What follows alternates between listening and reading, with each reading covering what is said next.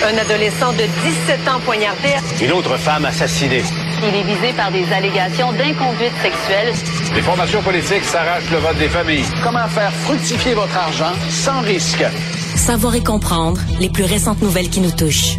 Tout savoir en 24 minutes. Avec Alexandre Morin-Villouellette et Mario Dumont. En manchette dans cet épisode, Québec forcé de ralentir la création de classes de maternelle 4 ans. Pierre Poilievre, le chef du Parti conservateur du Canada, demande la fermeture du chemin Roxham d'ici un mois. Violence dans les sports, McGill participera finalement à la commission qui a lieu demain. Et à l'international, l'Occident veut en finir avec la Russie, selon le discours de Vladimir Poutine. Tout savoir en 24 minutes. Tout savoir en 24 minutes. Bienvenue à Tout savoir en 24 minutes. Bonjour Mario. Bonjour. Nouvelle qui tombe dans la dernière heure devant l'ampleur du manque de main-d'œuvre et de locaux. Le gouvernement Legault qui dit être contraint de ralentir le rythme de création de classes de maternelle 4 ans. On l'a annoncé de par la bouche du ministre de l'Éducation Bernard Drainville en entrevue avec nos collègues de TVA Nouvelle aujourd'hui qui dans le fond va maintenir la cible de 2600 classes de maternelle 4 ans qu'on veut créer, mais on va le décaler dans le temps 4 ans plus tard jusqu'en 2029-2030. Ouais. On dé... Donc, c'est un, quand C'est même un gros décalage. C'est Décalage c'est de une, mandat, c'est façon, gros. c'est une façon de ne pas dire on abandonne ça pour l'instant. Ouais, mais ce que lui disait en entrevue, c'est qu'il veut pas, en bon français, bullshiter les gens, pas faire à croire qu'on va être Non, capable de réaliser pas tout correct. ça. là. Je pas que c'est pas correct. Pour moi, c'est un énorme recul pour la CAQ. Ouais, parce que c'est une de leurs promesses fortes quand même. quatre ans. Et, et- et c'est une promesse forte du parti, renforcée par des actes de foi de François Legault lui-même lorsqu'on lui demandait en 2018. Ça, tu sais, je me sais plus dans quelle entrevue, demandé, c'est quoi ta, promesse la plus importante d'entre toutes. Euh, il me semble que c'est celle-là qu'il avait nommée. Donc c'était vraiment une promesse forte du parti, renforcée par euh, une insistance du chef lui-même, du premier ministre. Et là, bon, on l'abandonne pas, on la reporte, mais tu sais, on l'abandonne, on, la- disons, on la met la grosse glace. là, Ouais, puis on nomme, euh, on cite deux problèmes majeurs. La pénurie de main-d'œuvre qui est devenue un peu, là, si on veut, le bouc émissaire de tellement de problèmes là, économiques dans la société. Et le manque d'espace également, semble-t-il qu'on a de la difficulté à trouver Là, on a des les pénuries de locaux. Dans plusieurs régions, c'est le cas. Oui, parce que pour atteindre cet objectif de 2600 classes de maternelle 4 ans qu'on se donnait au départ d'ici 2025-2026, on doit en créer encore 1014. Donc il y a encore un, disons une grosse côte à gravir du côté du gouvernement Legault. Mais je pense, bon, regarde, c'est un- probablement que Bernard Drinville a convaincu François Legault. Il s'en vient de négociations très difficiles. Et c'est un peu un test. J'ai l'impression qu'avec ça, Bernard Drinville va pouvoir dire au syndicat de l'éducation, c'est toute sa, sa tournée qu'il a faite, là, là, les- y a-tu écouté ou y a pas écouté? Tu sais, moi, il y a une question, t'as-tu Et ça, c'est une demande qui lui était faite, là. Là, on manque de monde, on manque de locaux, elle- vos maternelles 4 ans. Et là, il va, lui, il va, il va utiliser ça pour euh, euh, vraiment démontrer son écoute, Oh, c'est ça, insister sur le point, je vous ai écouté sous-entendu, partant de là, je pourrais pas vous donner tout ce que vous voulez, puis il va falloir que vous m'aidiez, puis qu'on travaille ensemble pour faire marcher ça. Alors j'ai l'impression que c'est ça, sauf que il a dû, euh, Bernard Dréville a dû pédaler pour faire avaler ça à François Legault et compagnie, parce que c'est comme si, c'est comme si le nouvel arrivé euh, fait prendre une grosse tasse de café euh, à tous ceux qui étaient en poste là, dans le premier mandat. là. Et qui ça. promis beaucoup de choses. Exactement.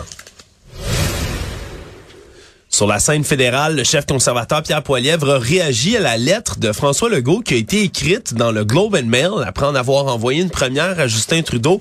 Voilà que le premier ministre québécois avait envoyé un texte également dans le journal anglophone. Il a euh, intitulé son texte « Il est temps de colmater la brèche au chemin Roxham et faire respecter les frontières du Canada ». Et en réaction à tout ça, Pierre Poilievre décide de se poser, lui comme alliant François Legault, en demandant la fermeture ferme du chemin Roxham d'ici 30 jours demande qu'on utilise les ressources qu'on va économiser de ce côté-là à la place pour gérer les applications légitimes des réfugiés qui sont en attente en ce moment. Et évidemment, a pris l'occasion là pour vilipender Justin Trudeau sur tous les problèmes qu'on a à la frontière depuis un certain moment. Il, dit, entre autres, qu'il y aurait dix fois plus de gens qui traverseraient la frontière illégalement en ce moment que lors de l'arrivée au pouvoir de Justin Trudeau.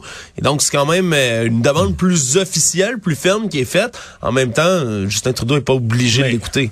Mais on, est dans la même histoire que, que celle de la dernière semaine. Le dossier du chemin Roxham est passé d'un problème québécois à un enjeu politique du Canada au complet, ce qui est une bonne nouvelle pour ceux qui veulent que ça se règle. Et la preuve, une preuve de plus, je devrais dire, c'est euh, Pierre Poilievre qui commande un point de presse là-dessus aujourd'hui, euh, martèle le, message et euh, tant mieux, euh, tant mieux. C'est, je veux dire jusqu'à un certain point, ça peut aussi être utilisé parce que nous on sait pas tout. Peut-être que Justin Trudeau puis son entourage essaie de mettre ça à l'ordre du jour de la rencontre avec Biden en disant regarde, faut absolument qu'on touche ça, etc. Puis que les Américains disent bah nous autres c'est pas trop ça. Et pour Justin Trudeau, ça y fait comme comme on dit ça ça documente sa cause là, pour montrer aux Américains. Regardez moi j'ai pas le choix là. Le premier ministre du Québec mon chef de l'opposition tout le monde au Canada me bombarde de, cette question là donc ça ça peut donner aussi des arguments à Justin Trudeau pour convaincre les Américains de dire regarde moi j'ai pas le choix. Moi je peux pas me présenter là pour avoir rien à dire. C'est comme ça aussi que se fait la politique là.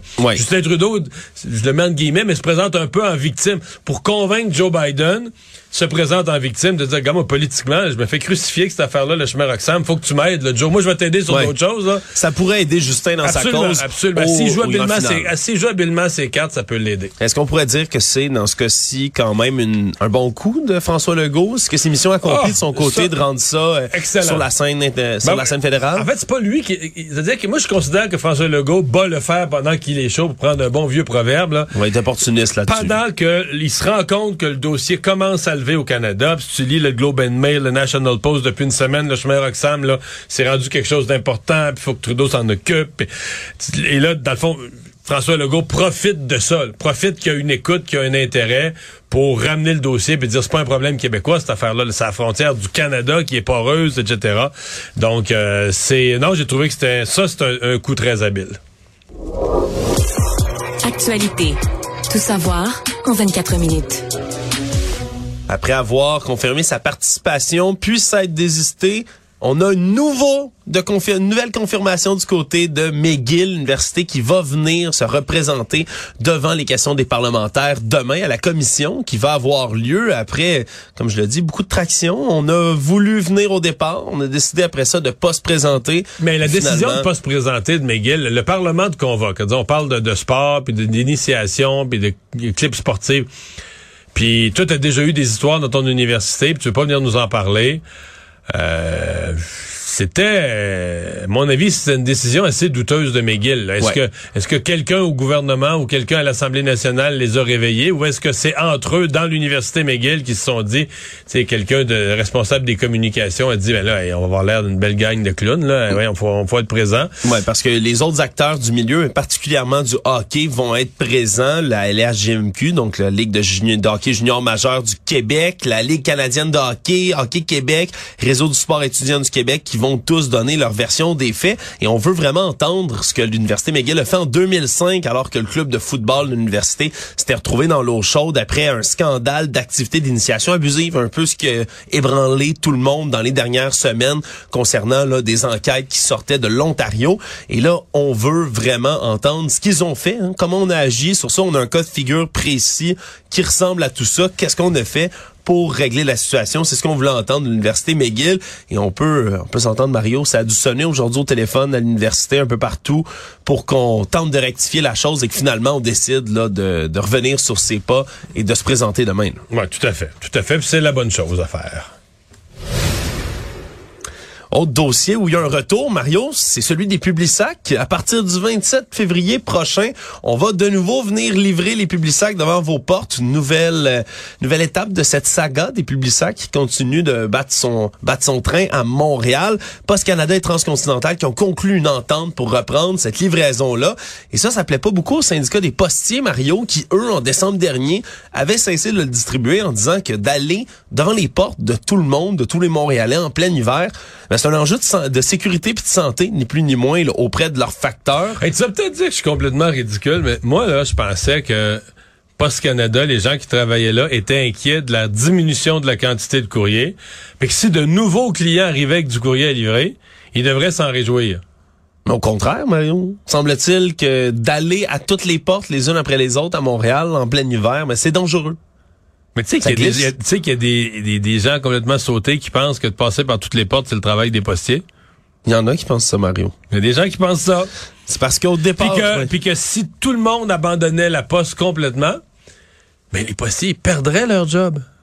Mais ça, ça se peut, Mario. Ben Les livreurs d'Amazon, eux aussi, sont pas prêts de perdre leur job, par contre. non, Ça. mais je veux dire, euh, ben les livreurs d'Amazon doivent espérer qu'il y ait encore des colis d'Amazon, comme les livreurs de lait doivent espérer que les, les gens continuent à acheter du lait.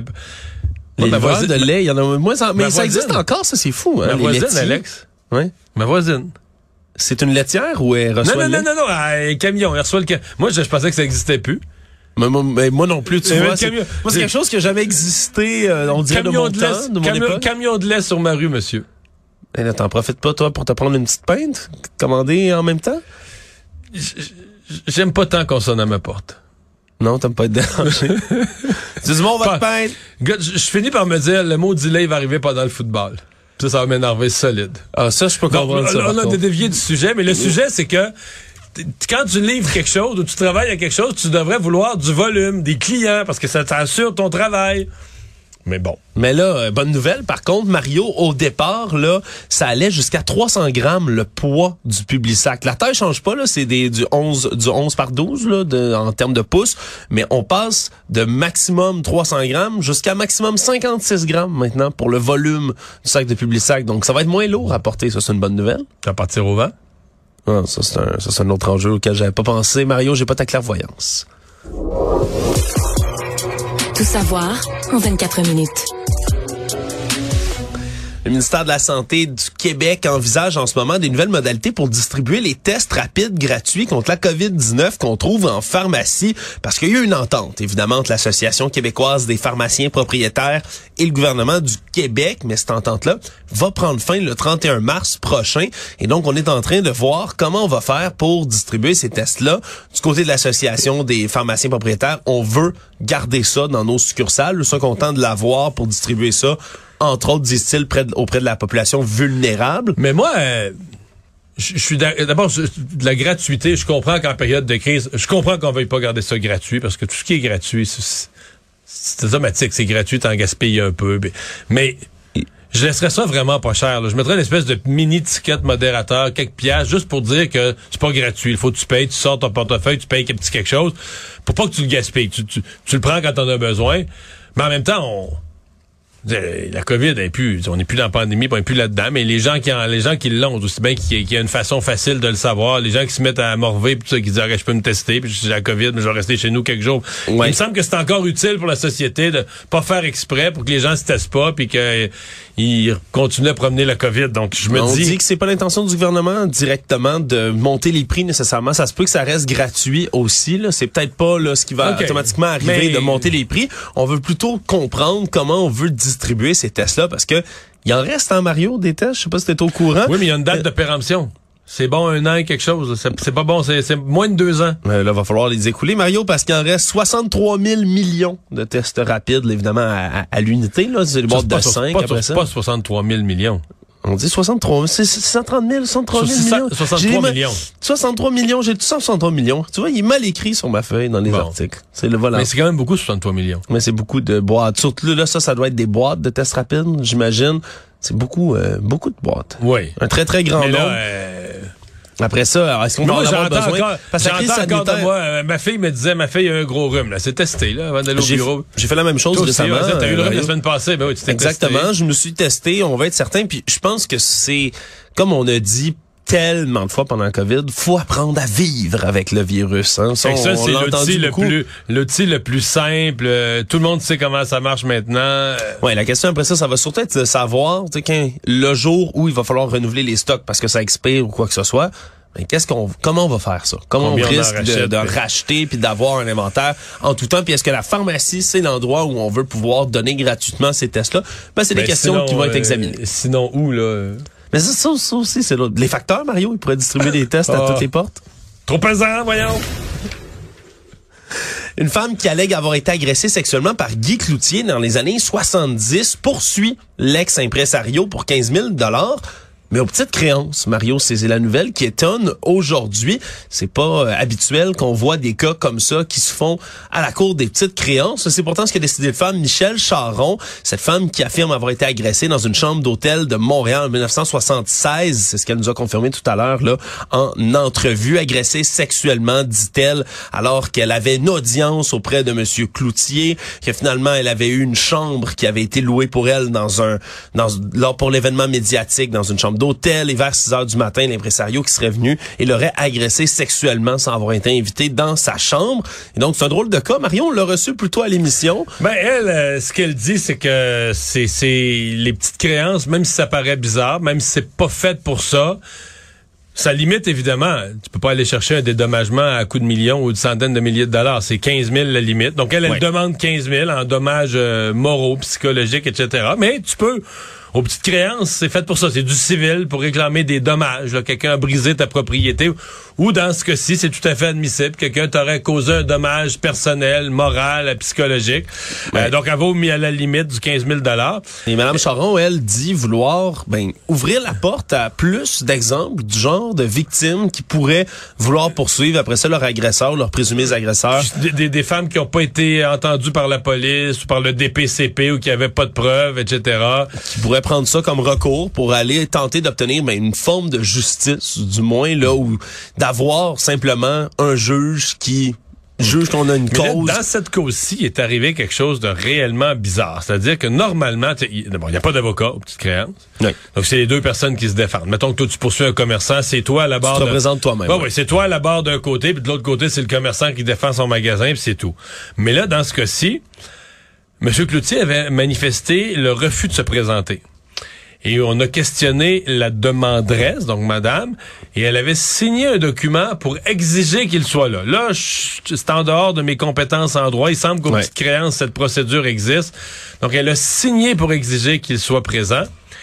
Et euh, la l'obligation en question ne lui aurait pas été transmise d'un greffier ou quelqu'un de la cour aurait omis, oublié, ou en tout cas. Si bien que M. Cloutier a envoyé une déclaration sous serment qui faisait office de témoignage pour lui, mais ça n'a pas été possible d'être consulté du côté des médias, ce témoignage. Donc, c'est effectivement un cas très inusité, Mario, mais ben, si Madame une, unique à la Cour des petites créances. Unique, mais qui pourrait bientôt ne plus l'être si on, euh, on écoute Madame euh, Charon qui, euh, qui dit que ça pourrait ouvrir une grande Et qui dit que le juge a... Parce que il me semble que les cours aux petites créances, d'habitude, les causes, c'est assez rapide.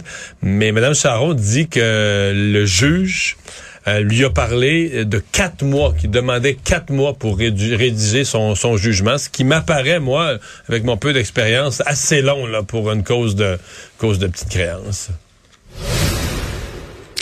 Un drôle d'accident est survenu ce matin à l'intérieur du bar Le Petit Tonneau qui est situé sur le boulevard Léger dans Montréal-Nord. Une propriétaire du bar qui a été étranglée par son foulard dans un ce qui semble être un, accident de travail bien malheureux. C'est une victime dans la quarantaine qui déplaçait des bouteilles d'alcool en utilisant un monte-charge à l'intérieur du bar et on comprend pas trop pourquoi encore? C'est comme si tout son foulard avait coincé dans le monte-charge. Dans le monte-charge qui, on le comprend, montait ou du moins tirait sur son foulard qui était maintenant coincé et aurait étranglé la victime qui aurait été privée d'air pendant de longues minutes. Il y a des témoins finalement qui sont accourus sur les lieux, qui ont fini par couper le foulard pour la libérer. On a fait des manœuvres de réanimation même sur place du côté des ambulanciers pour garder madame en vie. Elle a été conduite d'urgence à l'hôpital du Sacré-Cœur de Montréal. Vraiment un cas assez étrange on n'entend jamais ça. Non, c'est un euh, accident de travail, mais des accidents bêtes, on, oublie euh, parfois. D'ailleurs, l'accident de remontée de ski dans un T-bar. oh oui, c'est vrai, c'est arrivé récemment. Ça, récemment, ça, avec un enfant, tout ça. avec quoi, 5, 6, 7 ans, une petite fille c'était même même genre d'accident. On disait que son foulard, dans ce cas-là, c'était un foulard d'hiver, que son foulard avait coincé euh, probablement quelque part. Puis euh, ouais, c'est ce qui l'a traîné finalement. C'est ce qui l'a traîné et étranglé. Ouais, donc euh, pour l'instant, la victime qui est à l'hôpital du Sacré-Cœur de Montréal, mais peut-être ça va nous, nous allumer une petite cloche, Mario, prochaine fois que qu'on se tient avec un, un foulard ou un équipement de coup tout près d'un engrenage mécanique. Ben, des accidents, ça arrive peut-être plus souvent qu'on le pense dans ces cas-ci. Économie. Air Canada devient officiellement la première société aérienne canadienne à intégrer la reconnaissance faciale pour vérifier son identité au Canada. Projet pilote, semble-t-il, qui est déjà en cours à Vancouver pour certains vols intérieurs, donc jusqu'à Winnipeg. Et on l'utilise aussi au Café Air Canada de l'aéroport de Toronto Pearson. On pourrait comme ça demander, là, comme pour déverrouiller votre téléphone cellulaire, là, si vous avez cette fonction de montrer votre visage et avec vos données biométriques, on peut déverrouiller. Mais, là, au on- moment de l'embarquement, on n'aurait pu à montrer ni carte d'embarquement, ni passeport. là. Oui, ce serait simplement votre visage qui serait scanné puis qui permettrait, dit-on, d'embarquer plus rapidement, plus facilement dans l'avion et d'en sortir également, d'avoir aussi accès à- au salon, hein, salon fédéral d'Air Canada. Tu te présentes devant la porte, on scanne ton visage. Oui, c'est vous, Monsieur Dumont. Vous pouvez entrer dans le salon. C'est c'est le futur, Mario. Ouais, hein, mais je vient. voyais, je, je voyais il y a pas longtemps une, euh, je sais pas dans quel pays, mais une machine distributrice. Qui fonctionnait avec euh, la reconnaissance faciale? Ouais, ouais, ouais. T'arrives devant la machine distributrice, puis euh, probablement que c'est genre, mettons que t'es dans un milieu de travail où les mêmes personnes reviennent, donc ton visage est en... En fait, ça prend ton sel sur toi, ton visage est reconnu par euh, par ton sel, par la machine, donc euh, ton visage paye. Mais ça, ça va. Ton visage est associé en fait à ta carte de crédit via ton sel, via ton appareil portable. Mais là, ce qu'on dit, c'est que les données vont être gardées là, uniquement là, dans le téléphone mobile du client. On va pouvoir créer son identification numérique dans l'application d'Air Canada, mais tout ce qui est le données biométriques, les consentements par données qui vont être donnés par le client lui-même, ça va être conservé pour un maximum de 36 heures dans les dossiers d'Air ensuite, tout Canada. est détruit, donc il n'y a aucun fichier d'Air Canada avec les données biométriques. C'est ce que- C'est- c'est ce qu'on promet. C'est ce qu'on promet, mais après ça, Mario, c'est sûr que de créer tout ce qui est identité, passeport numérique et tout, mais ça fait frémir des gens. Il y a bien des personnes qui trouvent ça, euh, qui se trouvent ça trop fou, qui pensent qu'on pourrait mieux les surveiller, les contrôler avec ce genre de données, système-là, euh, futuriste. En tout cas, hein, le futur est maintenant, Mario. Oui, mais est-ce qu'on va, je pense qu'on va quand même accélérer avec ça le- les embarquements. Tu sais, ça s'élargit. euh, Parce que, disons que l'aéroport, c'est lourd présentement avec moi. Tout Ouais, ce qui rend- les gens dans section A. euh, tout ce qui est susceptible de rendre l'aéroport un peu plus fluide, moi, je suis parlable. Le monde.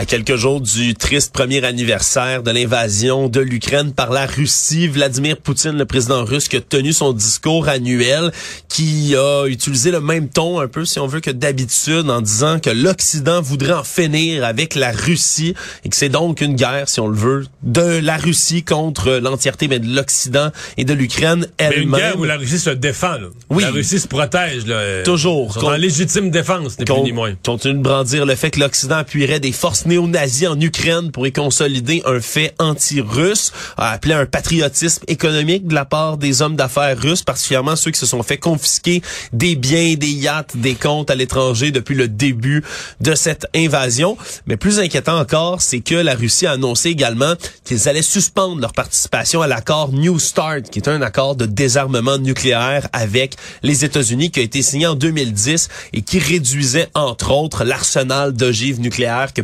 posséder ces deux pays depuis la date qui était fixée avant de 2002. Donc c'est quand même inquiétant de ce côté-là, mais rien de vraiment nouveau là, d'entendu du côté de Vladimir Poutine qui a dit que non seulement mais l'invasion de l'Ukraine ne s'arrêterait vraiment pas, qu'il allait la poursuivre, mais par contre a pas donné aucune nouvelles informations sur la stratégie qui allait être employée par les forces russes sur Mais le on terrain. parle euh, du côté des Russes, on parle d'une. En fait, des deux côtés, d'une certaine façon, on parle qu'une fois la- l'hiver fini, puis la, la période de la boue, là, la période de la, Ouais, de la swamp, de la période marécageuse passée, euh, on va se lancer dans de nouvelles offensives. Donc, on va voir probablement quelque part en avril une, euh, Une nouvelle escalade de ouais, violence. Une nouvelle escalade, des morts, etc. Finalement, Mario, euh, je me suis dit que quand on se compare, parfois on se console. On a trouvé un nouveau dossier qui provient de l'Espagne, celui-là. Et on a appris dans les dernières heures, dans la dernière journée, que la secrétaire au transport, l'équivalent de la ministre des Transports ici au Québec, mais en Espagne, Madame Isabelle Pardo de Vera, eh bien, a donné sa démission du gouvernement, a été forcé un peu de démissionner de son poste, tout comme Isaias Taboa, qui était le président de la compagnie de chemin de fer étatique de l'Espagne. Pourquoi? Mais c'est la bonne question. Mario, il y a un projet de train. On veut moderniser les trains qui passent sur une rail de chemin de fer. Un contrat de 258 millions d'euros qui a été signé dans les dernières années, il y a trois ans. Le problème, Mario, c'est qu'on n'a pas pensé à la taille des trains dans les tunnels. Et les trains qui ont été commandés, ben, sont trop larges pour les tunnels. Ils ne peuvent pas passer dans la région. Parce qu'ils ont dans le nord de l'Espagne de, petits tunnels qui ont été creusés dans les montagnes, mais qui sont qui sont pas qui sont pas à la grosseur des standards de ce qui euh, ce que sont devenus les trains aujourd'hui. Et donc, on a commandé nos trains comme ça et on assure que pour l'instant, ils sont pas assemblés. Là, les trains, c'est pas comme s'ils étaient prêts à rouler sur les rails tout de suite. Mais tu sais, c'est que ça prend des appels d'offres, ça prend des plans, ça prend une chaîne de montage, ça prend... Et tout ça a été préparé. On s'est rendu compte que finalement, bon, on peut pas aller de l'avant si on Parce que fait le ça. train passe pas dans le tunnel. Ouais, puis un train qui rentre bien vite, là, puis qui est trop large pour le tunnel, je suis pas sûr que ça aurait été bien beau à regarder. Fait que finalement, le ministère des Transports du Québec est très compétent. Ah, je suis tellement content. Résumer l'actualité en 24 minutes, c'est mission accomplie.